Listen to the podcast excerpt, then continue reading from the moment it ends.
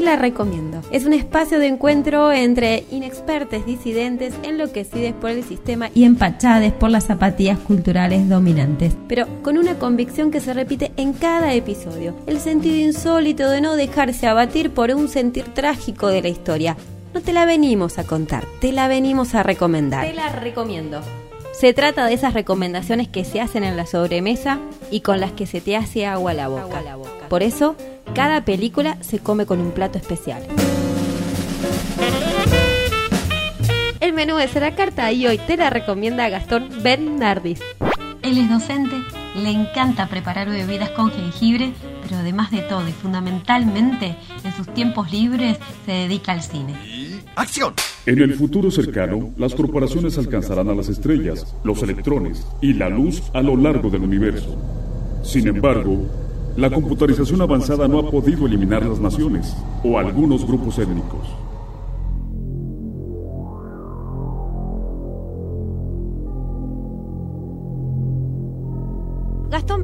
Bienvenido a este programa de Tela Recomiendo. Es un programa de tertulia, de cine y de escena. Así que, bueno, vamos arrancando con la película que vos nos vas a traer hoy. que ¿Cuál es?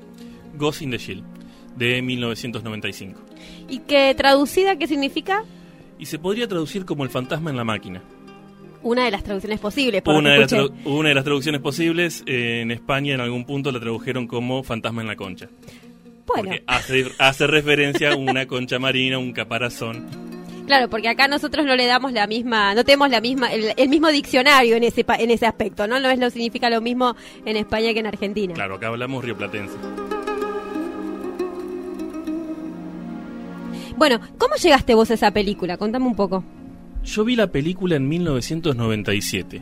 Para ser exactos, ¿no? Acá sin precisiones no nos manejamos. No, exactamente. Exactamente en 1997 la tenía un amigo mío que era muy fanático de los cómics. Eh, y no sé cómo la tenía, la tenía en VHS. La película no, no circuló tanto. Aunque sí fue la primera película japonesa de animación eh, que se estrenó simultáneamente en Japón en cines y en otras partes del mundo, tanto en Inglaterra, Alemania, Estados Unidos. Eh, ya había sido un éxito Akira. Y descubrieron los japoneses que podían exportar su anime al resto del mundo con fines comerciales. Así que esta se empezó a difundir bastante rápido comparado con todas las anteriores que por ahí había que esperar un montón para poder verlas. La realidad es que flashé de colores y no entendí nada.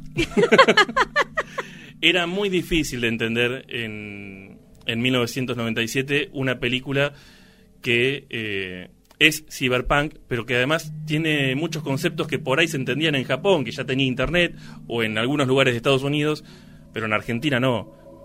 Hay... Bueno, ya me voy a meter un poco con el argumento de la película, pero plantea la posibilidad concreta de que cualquier parte del cuerpo pueda ser reemplazada por una prótesis. Cualquier parte del cuerpo pero no solamente los brazos, las piernas o el corazón, sino hasta el sistema nervioso. Es decir, puede ser reemplazado el cerebro biológico por un cerebro informático.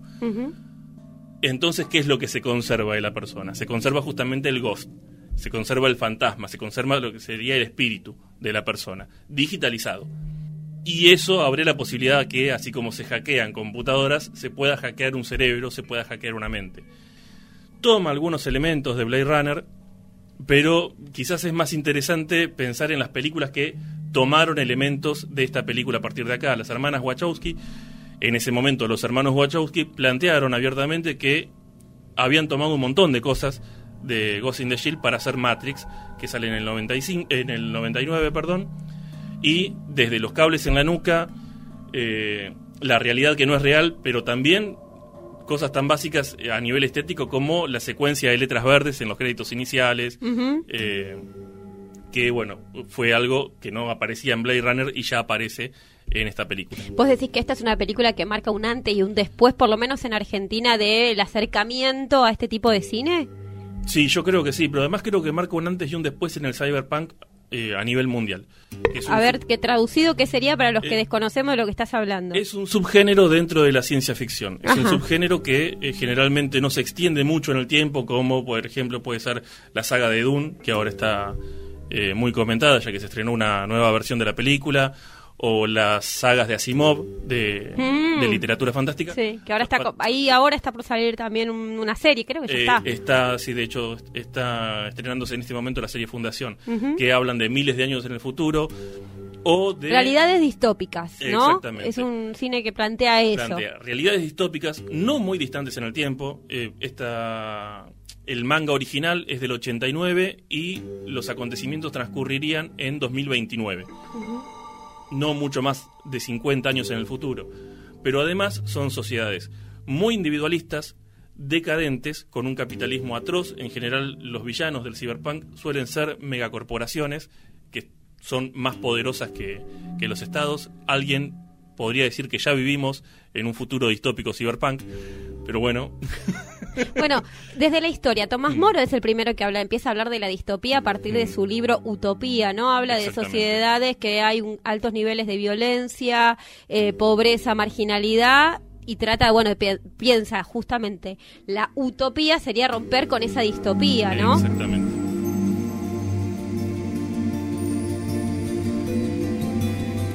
Estamos hablando de un autor que de todos modos plantea la, la utopía como un espejo donde mirar la sociedad en la que él estaba viviendo para ver qué es lo que se puede mejorar. Acá es todo lo contrario, acá lo que se está planteando es un poco, si se quiere, bueno, si vamos por este camino, vamos hacia esto. Tratemos Claro. de cambiar algo porque si no estamos al horno. Sí, sí. Vos sabés que, bueno, en esta relación de la distopía me haces pensar en Albert Camus con la peste, digo, estamos en medio de una pandemia, o pensar en Radbury con Fahrenheit, digo, desde la literatura se ha recreado muchas veces eh, la realidad o una interpretación de la realidad, ¿no? Exactamente. De hecho, algunos de estos elementos ya hoy podría, o sea, algunos de los elementos que plantea la obra, tanto el manga original como la película, ya forman parte de nuestra vida. Si bien en el 95 Mm. o, y mucho menos en el 89 no teníamos acceso a Internet y nuestras vidas no pasaban por Internet, hoy con las redes sociales la realidad es que si bien no están conectadas directamente a nuestro, cere- a nuestro cerebro, el único intermediario es un aparatito que tenemos en la mano todo el tiempo. Mm. Eh, un problema que se están planteando algunos matemáticos y, y algunos ingenieros en informática es eh, lo que llaman la singularidad, es decir, el momento en que la inteligencia artificial, que ya existe, eh, de hecho hay videojuegos que tienen motores de inteligencia artificial, son muy rudimentarios, pero existen, para mover a los personajes que, con los que se interactúan, o, eh, por ejemplo, hay aplicaciones online que funcionan con inteligencia artificial. eh, lo que está planteando estos matemáticos y, y estos informáticos es que va a haber un momento en que la inteligencia artificial supere a la capacidad de sus creadores. No solamente en términos de cálculo, sino en términos de razonamiento. Y a ese momento le llaman la singularidad. Y se hacen cálculos acerca de cuándo va a pasar eso, de cuándo va a haber esa singularidad. En la película se plantea esto mismo. Porque en, la- en este futuro distópico existen las inteligencias artificiales que son creadas por el hombre, pero el gran antagonista de la película, y antagonista no en el sentido de enemigo, sino eh, el, el espejo en el que se refleja la protagonista, es justamente un programa que fue creado para hackear eh, mentes por el gobierno de los Estados Unidos y que se sale de control porque en algún momento el programa tomó conciencia de su propia existencia. Es decir, no es una inteligencia artificial y él niega ser una inteligencia artificial, sino que se asume como forma de vida digital. Me refiero a mí mismo como una forma de vida individual, porque pienso y puedo reconocer mi propia existencia. Es un programa que tuvo la capacidad de crear su propio ghost, es su propio espíritu, y tiene una forma, justamente se, se lo compara con el, el mapa de la mente de este personaje, que es el Puppet Master o el maestro de marionetas, y es muy interesante la, la situación que se genera entre este personaje, que es una forma de vida digital, y el personaje de la, de la protagonista, Motoko Kusanagi, porque ella se plantea también qué es lo que la hace humana, porque no hay ninguna parte biológica en su cuerpo. Hay algunos planteos en cuanto a eh, en cuanto al problema de tener un, cuerpo completamente mecanizado, de hecho, no son propietarios de sus propios cuerpos, ellos trabajan, ellos digo porque son varios los cyborgs, eh, trabajan en la sección 9, que es una sección del departamento de eh, policía que se encarga de los crímenes cibercerebrales, justamente. Se encargan de perseguir a personas que cometen crímenes invadiendo el ghost o el alma de, de otras personas. Pero el planteo de ella es, eh, más a nivel filosófico quizás, es que no está evolucionando como persona, no está evolucionando como entidad, está, estancada. Llegó al punto máximo de sus capacidades intelectuales, de, sus capacidades físicas y está estancada ahí. Y entonces está cuestionándose su propia humanidad porque cree que los seres humanos están en movimiento. El problema que tiene el Puppet Master es justamente el contrario. Dice, no termina de entender la humanidad, entiende que está vivo, pero además entiende que cualquier forma de vida tiene que reproducirse y morir. Y cerca del final de la película, esto me lo había apuntado para decirlo mucho después, pero bueno, cerca del final de la película lo que le propone es fusionar el Ghost del Puppet Master con el Ghost de Motoko Kusanagi para que ella pueda seguir evolucionando y él morir, pero dejando descendencia. Con lo cual completaría su ciclo vital. Pero en mi estado presente aún estoy incompleto, pues no me siento entero, ni estoy en el cuerpo correcto. Deseo ser un ser viviente normal. Hay un montón de simbolismos además en eso porque el, momento donde se da esa revelación es eh, justamente después de una persecución preciosa en términos cinematográficos. Creo que es la única persecución policial que vi en, todas las películas que vi donde no se busca la idea de, velocidad, de vértigo, sino todo lo contrario. Se ven los vehículos, los, eh, los equipos que son prácticamente paramilitares. Eh, y sin embargo, la música es una música triste, lenta, que no permite escuchar nada de lo que está pasando, simplemente se ven las imágenes, se ve que los personajes hablan, pero no se escucha lo que dicen, y casi que da la sensación de que lo que están planteando no es una persecución, sino que es el destino inevitable. Hay una cuestión ahí de... hay una sensación de peso que va cayendo y, de cosas que no se pueden controlar y, es muy triste realmente. Pero bueno, luego de esta persecución, finalmente el personaje de Motoko encuentra el cuerpo donde fue encerrado el Puppet Master en un museo de historia natural, abandonado, con un montón de fósiles, lo cual es muy simbólico. Eh, justamente formas de vida biológicas del pasado. Y oculto hay una máquina enorme que es un tanque en, en el universo que creó el, el autor, que es eh, Masamune Shiru, el, el mangaka. Los tanques no tienen orugas, tienen patas como arañas, y ella intenta con su cuerpo, que es un cuerpo que podría eh, considerarse superheroico, enfrentarse a un tanque de guerra, pero no es la misma tecnología. Y obviamente un individuo a pie no le gana a un tanque. Lo hace bastante bien durante un rato, esquiva los tiros, hay, un, hay una escena, una toma muy, muy bella donde los disparos del tanque prácticamente hacen pedazos un árbol de la vida, de, la evolución humana, y tiene muchísimo simbolismo eso. Otra vez, las máquinas están destruyendo la humanidad. Eh, y tratando de abrir el, tanque, eh, Motoko fuerza su cuerpo al punto que no es el tanque el que la derrota, sino que es el esfuerzo de ella por abrirlo, lo que termina siendo pedazo su cuerpo, mostrando también lo que son las limitaciones de, ella como individuo. Finalmente, bueno, la, salva uno de sus compañeros, eh, Bato, que es el, otro personaje que tiene el cuerpo íntegramente reemplazado por, eh, por partes prostéticas. Y ahí es cuando se conecta por fin mentalmente al personaje Puppet Master y tienen esta charla donde él le plantea que quiere reproducirse y morir y que eso le va a dar a ella la posibilidad no de seguir siendo ya Motoko Kusanagi, sino de ser otra cosa, pero otra cosa más avanzada, más evolucionada, que va a poder seguir creciendo como la combinación de los dos. ¿Y qué tiene que ver esto conmigo? Deseo que nos mezclemos. ¿Mezclarnos? Que nos unamos, hagamos un ser totalmente diferente de nosotros dos, para así crear una nueva entidad. Ambos cambiaremos, pero no tenemos nada que perder esta película de 1995 parece casi un Julio Verne, ¿no? Adelantándose a su época, diciendo cosas que pueden llegar a pasar al futuro, pero ¿a cuánto estamos? La velocidad del avance de las nuevas tecnologías es muy rápido. Y es muy rápido y es abrumador realmente, ¿no? Vos hablabas antes de Isaac Asimov. Hay un cuento que se llama Isaac Asimov que a mí me gusta muchísimo, muchísimo se llama Cómo se divertían. Eh, representa un año distópico, el 2157, un 17 de mayo. Una niña tiene una conversación con su madre y le dice, bueno, mamá, tengo dificultades con el profesor de geografía eh, y lo que interpreta la madre es que el, el, profesor de geografía le está planteando actividades que la, que la niña no puede resolver y que son demasiado aceleradas para su momento.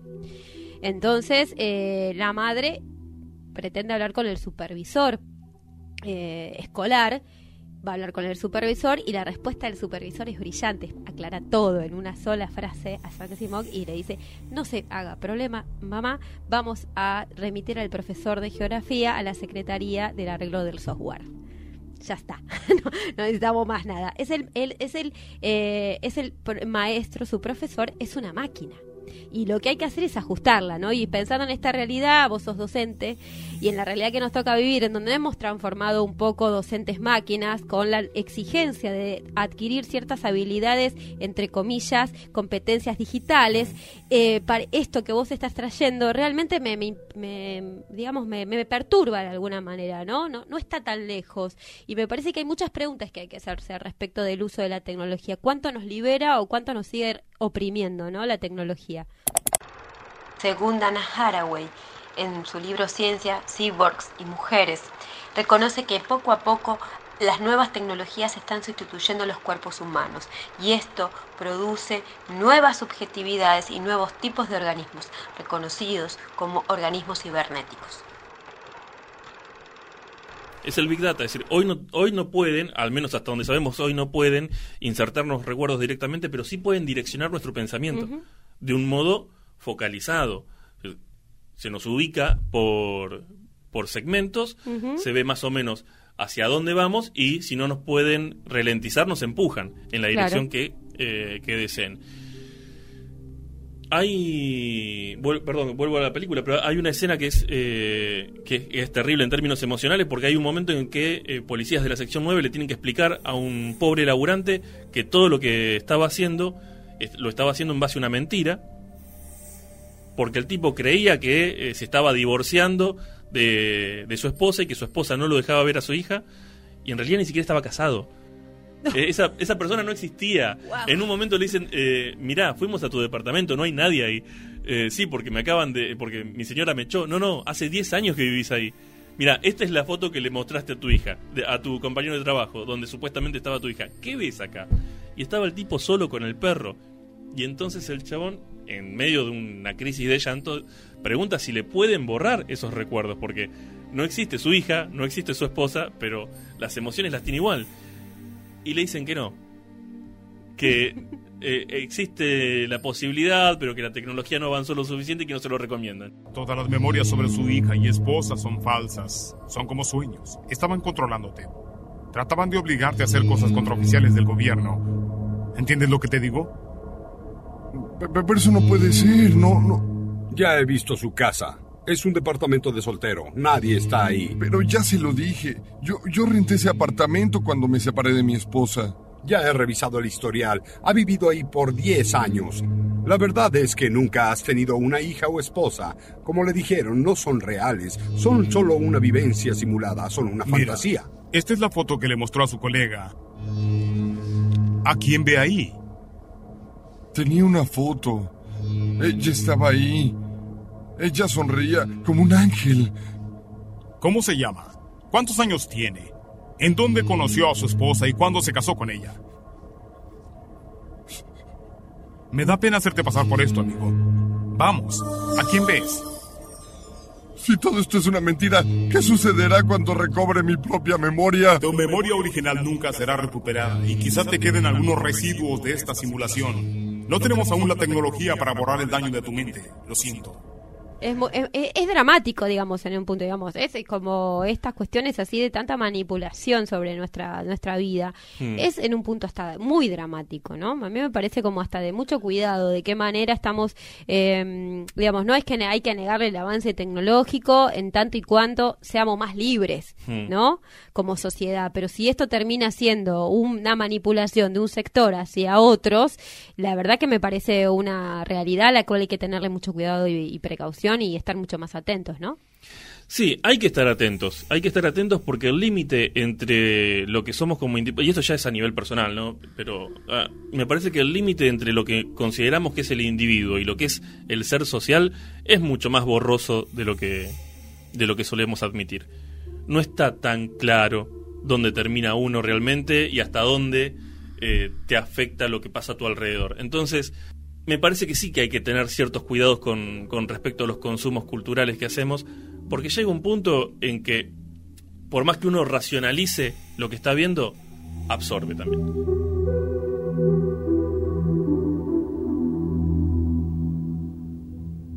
si vos tuvieras que pensar dos escenas en las que pudieras encontrar los argumentos fundamentales de la película, los que a vos te dejan más preguntas, los que te inquietan o cuando pensás en esta película te remiten esas dos escenas, esas dos escenas cuáles serían?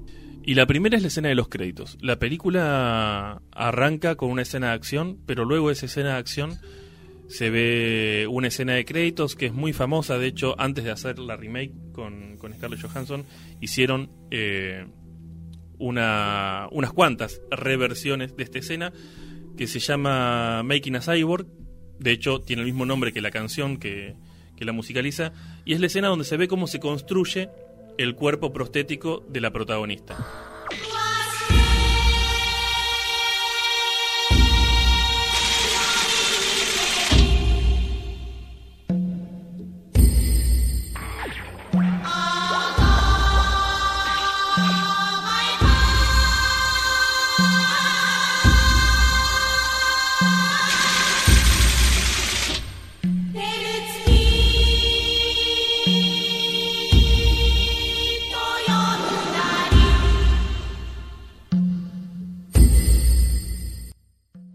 Musicalmente formidable porque además tiene una composición eh, muy bella. El director le había pedido al, el, director de la película, eh, Mamoru Oshii, le había pedido al director de música que pusiera algo con percusiones, quería que se escuchara tribal, algo cultural.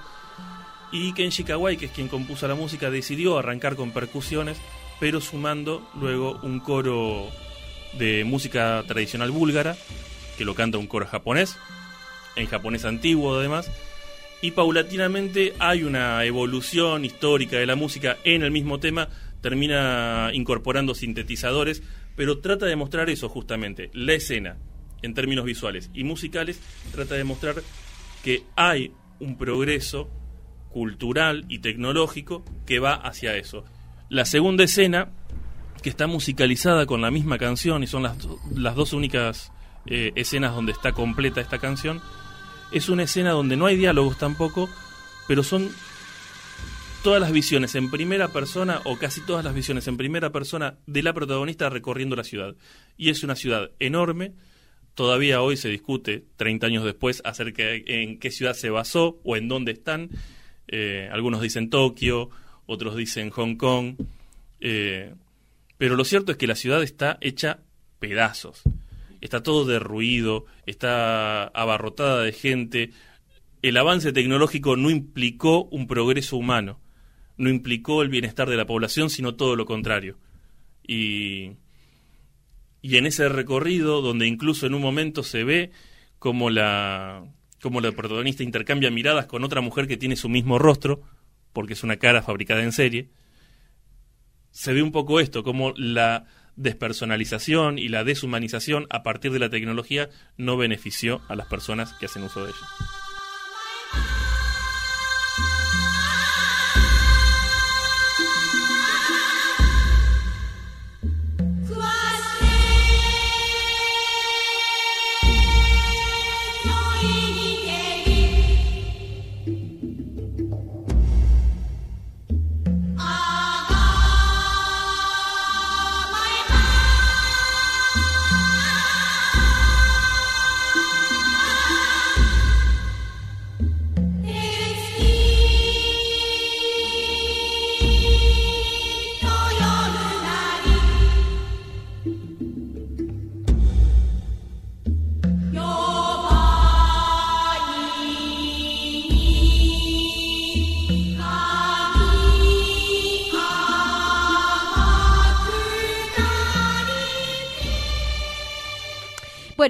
Eh, vos tenés mucha data, mucha data de este género que yo, la verdad que para mí es como muy descon bastante desconocido. Estoy entrándole de a poco con algunas películas, con algunas que van recomendando de este programa y otras inquietudes mías, pero vos tenés demasiada data, demasiada. Es casi como que estudiás del tema, ¿no?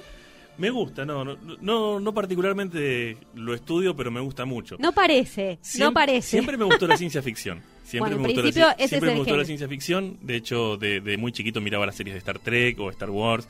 Eh, pero bueno, ya te digo, con esta película en particular me pasó algo muy loco porque desconocía completamente. Eh, yo miraba Massinger cuando era chico y esto es completamente distinto a Massinger. Eh, o a los Caballeros del Zodíaco, que eran los, los anime que llegaban acá a la televisión. De todos modos, no es la única no es la única versión que hay de este anime. Hay otras versiones. Está la de, eh, de este manga, perdón. Está la versión de 2017 que, insisto, visualmente es preciosa pero no tiene nada de todo el contenido filosófico, de toda la problematización. Eh, el Puppet Master ni siquiera es una inteligencia artificial, no digo ya una forma de vida digital, ni siquiera es una inteligencia artificial, es el exnovio de la protagonista, cualquiera. Perdón, pero no hacía falta, no hacía falta meter romanticismo. Claro, no hacía falta meter amor romántico ahí, no, no tenía ningún sentido. Bueno, si no no se vende, vos entendés eso también, que si no hay amor, no hay un beso, no hay ahí como un poco de amor romántico no vende. Ningún sentido. bueno, pero si vos tenés que definir em, este tipo de cine, ¿no? Es un mm. cine manga, ¿cómo lo definís? ¿Cómo, qué, qué, qué, lo caracteriza? ¿Qué lo hace diferente? ¿Cuántas hay subgéneros? Sí, a ver, no es una película fácil, sobre mm. todo para, para los consumidores occidentales o occidentalizados, porque tiene diálogos muy largos, muy densos, que tienen por ahí más que ver con el teatro kabuki japonés que con, que con la forma en la que nosotros hacemos ficción. Eh, o con las ficciones que nosotros consumimos de Estados Unidos, está todo mucho más masticado, mucho más fácil de entender. Pero me parece que el género definitivamente es el cyberpunk. Eh, la película con la que más la relacionaría es justamente con, con Blade Runner. Bueno, eh, ¿hay algún condimento agregado, apunte que tenías pensado compartir como que caracteriza esta película? Las, eh, yo le digo bambalinas, que es más referencia al teatro, pero porque me gusta mucho el teatro también. Pero mm, detrás de la detrás de la cámara alguna cosa. Sí, que el director ya no hace cine animado, eh, básicamente porque dice que ya no se pueden hacer películas con una mirada propia, porque así como esta fue la primera película que se eh, estrenó al mismo tiempo en Japón y en otras partes del mundo, hoy la industria del entretenimiento global se ha comido al anime y es muy difícil hacer este tipo de películas en la actualidad sin que haya un montón de presiones por parte de las productoras acerca de qué es lo que quieren vender. Claro. Bueno, será para este género y para muchas otras cosas, ¿no? Exactamente. Que la globalización es así. Exactamente. Sin embargo, sí, decía, te decía hace un ratito, hay otras interpretaciones del manga. Eh, el manga continúa en un Ghost in the Shield 2 que es inentendible, ya si el Ghost in the Shield 1 es difícil de entender, el 2 es inentendible, por lo cual el director decidió para hacer la continuación de la película agarrar por otro lado, agarrar a otro personaje de la sección 9 y hacer otro policial que fuera por ese lado. Se llama Ghost in the Shield Innocence, es muy interesante también la película, no llega a ser tan bueno el guion como el de la primera, aunque visualmente la supera, porque ya es de 2004 y trata sobre eh, unas muñecas sexuales que comienzan a matar a los clientes. ¿Por qué? Y básicamente hay alguien ahí que está insertando en estas muñecas sexuales el ghost de personas reales. El personaje de Motoko Kusanagi tiene un cameo solamente y el protagonista es Bato.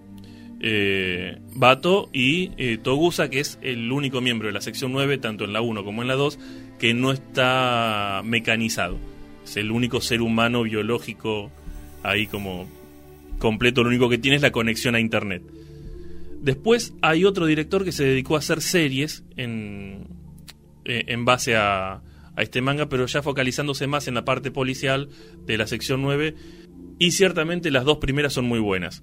Hay una tercera serie que se llama Arice, yo no se la recomiendo a nadie, la verdad que entré ahí re emocionado y fue una gran decepción. Pero las que sí puedo recomendar... muchas expectativas es que la serie original es muy buena, se llama Stand Alone Complex y como policial es buenísimo. Yo no puedo creer toda la información que hay dentro de tu cerebro. Vamos a escanear este cerebro también. Eh, vamos a hacer inteligencia artificial No, no. con tu cerebro, realmente, con tu memoria. Toma en cuenta que hace 24 años sigo esta saga. Claro, hay cada mucho. cada producto que sale con este sello, más o menos voy prestando atención a qué es, a veces con resultados muy desilusionantes, como la película live action que realmente le esperé mucho tiempo. Si una, una película de Ghost in the Shield con actores reales le esperé durante muchísimo tiempo. Visualmente se ve impresionante, pero el guion es para tirarlo al tacho de basura. Ustedes no lo ven, pero yo veo la cara de sufrimiento. Cuando dijo esto, fue realmente se sintió muy defraudado, Yo- como me dio lástima. Yo me sentí realmente muy defraudado. Bueno, tenés mucha data. Realmente tendríamos que seguir haciendo más programas, pero bueno, este tiene un tiempo limitado. Así que te quiero preguntar ahora, en este paso, de la siguiente pregunta es, si vos pensaste en este programa y en lo que hace al espíritu de este programa, es, bueno, ¿con qué se come esta película? ¿Con qué la comamos? Comemos. Mira, durante la película en varios momentos se están tomando cerveza San Miguel, que es una cerveza que se fabrica en España. Acá es muy difícil de conseguir, pero me parece que se acompaña bien con cualquier cerveza. En cuanto a comida, me parece que va con una picada o con algo que no requiera cubiertos, que se pueda comer con la mano sin apartar la vista de la pantalla. Pero bueno, ya la picada tiene, no, no digo puede, tiene que tener variedad en cuanto a texturas, en cuanto a sabores, dulce, salado, todo lo que pueda permitirte al mismo tiempo que estás viendo esto, darte cuenta de que tenés un cuerpo y que tu boca y tu olfato están absorbiendo un montón de información y darte cuenta que en parte sos también una máquina biológica que está absorbiendo todo el tiempo información.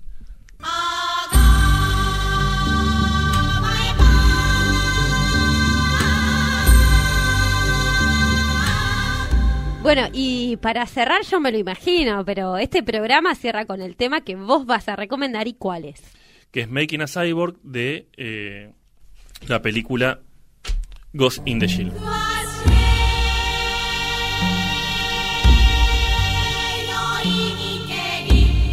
Bueno, vamos a buscarla y Mariano la va, la va a poner para cerrar, ir cerrando este programa. Te agradezco muchísimo tu participación. ¿Cómo te sentiste? Bárbaro. La verdad que hacía rato nadie me daba tanto tiempo para hablar de algo que me gustaba.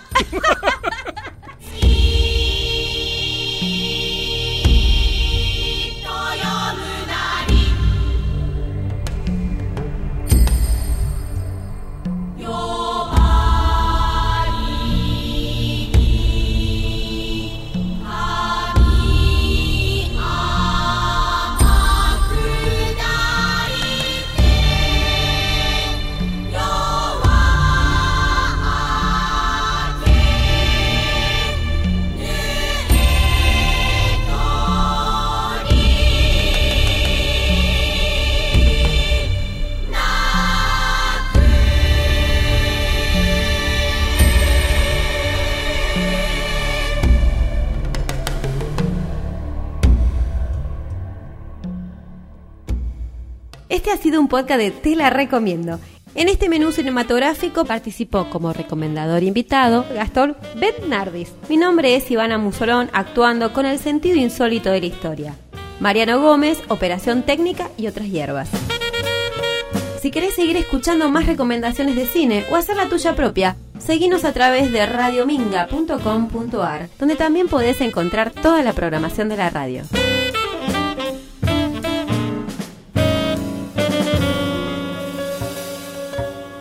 Radio Minga, la radio de la cooperativa Ladran Sancho. ¡Corten! ¡Corten!